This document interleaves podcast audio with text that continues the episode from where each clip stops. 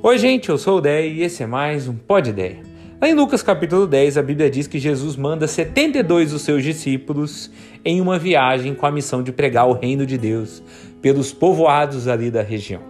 Só que nessa viagem, Jesus dá instruções muito específicas que eu acho que trazem sabedoria para mim e para você, porque eles foram sem Jesus nesse caso.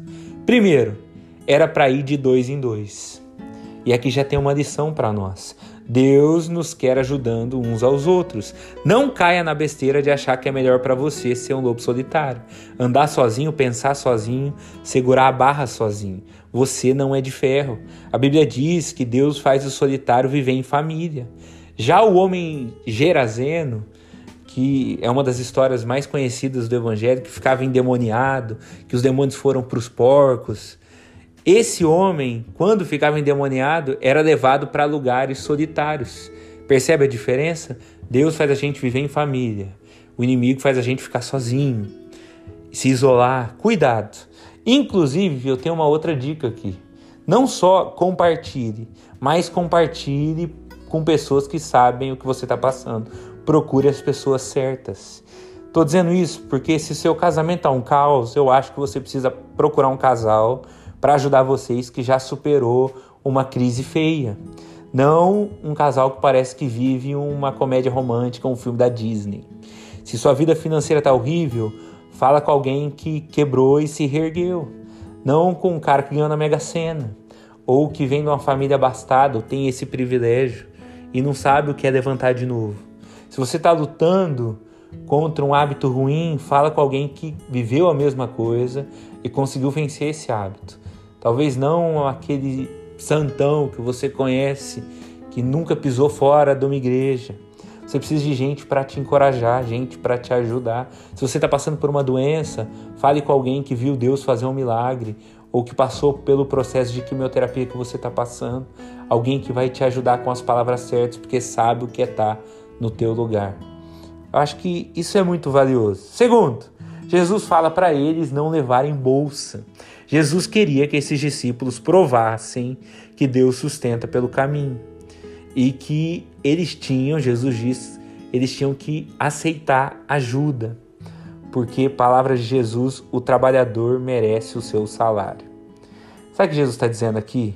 Que o bem que a gente faz não é recompensado por pessoas, você sabe disso porque você conhece muita gente que não foi grata a você, mas é recompensado por Deus. Então, hoje eu preciso te falar o que Jesus falou: aceita ajuda, não seja orgulhoso. Às vezes a gente recusa alternativas porque não percebe que foi Deus levantando pessoas para nos ajudarem pelo caminho. Terceiro, Jesus diz algo mais interessante ainda. Quando você chegar numa casa, diga: paz a essa casa. Se a pessoa lá for de paz, amém. Bom para ela, ela vai receber. Se não, essa paz volta para você. O que, que Jesus está nos ensinando? O que, que ele está fazendo? Está tirando o peso sobre o resultado que viria e focando na atitude de quem faz. Jesus está dizendo assim: ó, faz o seu melhor. Se não receberem, se não perceberem, se não valorizarem tudo isso que você fez, tudo bem, você fez a sua parte. Pede perdão. Se a pessoa não respondeu, ok, você tentou. Seja gentil. Recebeu um corte, ok, pior para elas. Você faz o certo, independente do resultado que veio. E por último, Jesus incentiva a gratidão. Porque Jesus falou sobre pessoas que recusariam os discípulos e falou sobre uma cidade específica chamada Betsaida.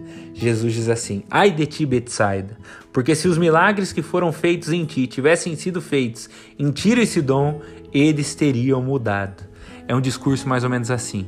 Se isso que você tem, se isso que você vive, se as oportunidades que você recebeu, se o que você pôde viver tivesse sido dado para outra pessoa, a outra pessoa tinha aproveitado, tinha mudado, tinha agradecido mas você tem tudo isso e age mal. Esse é um pensamento que às vezes a gente precisa refletir para cair na real. Tanta gente daria tudo para ter o que a gente tem. Para ter um teto, uma oportunidade, amigos, uma mãe viva para abraçar, um irmão para ajudar, um companheiro, uma companheira nessa vida. E às vezes a gente tem e tudo que a gente faz é reclamar. Então que Deus nos inspire com esse texto, que Deus nos ajude e acima de tudo que essas reflexões se transformem em atitudes. Deus nos abençoe. Tchau, tchau.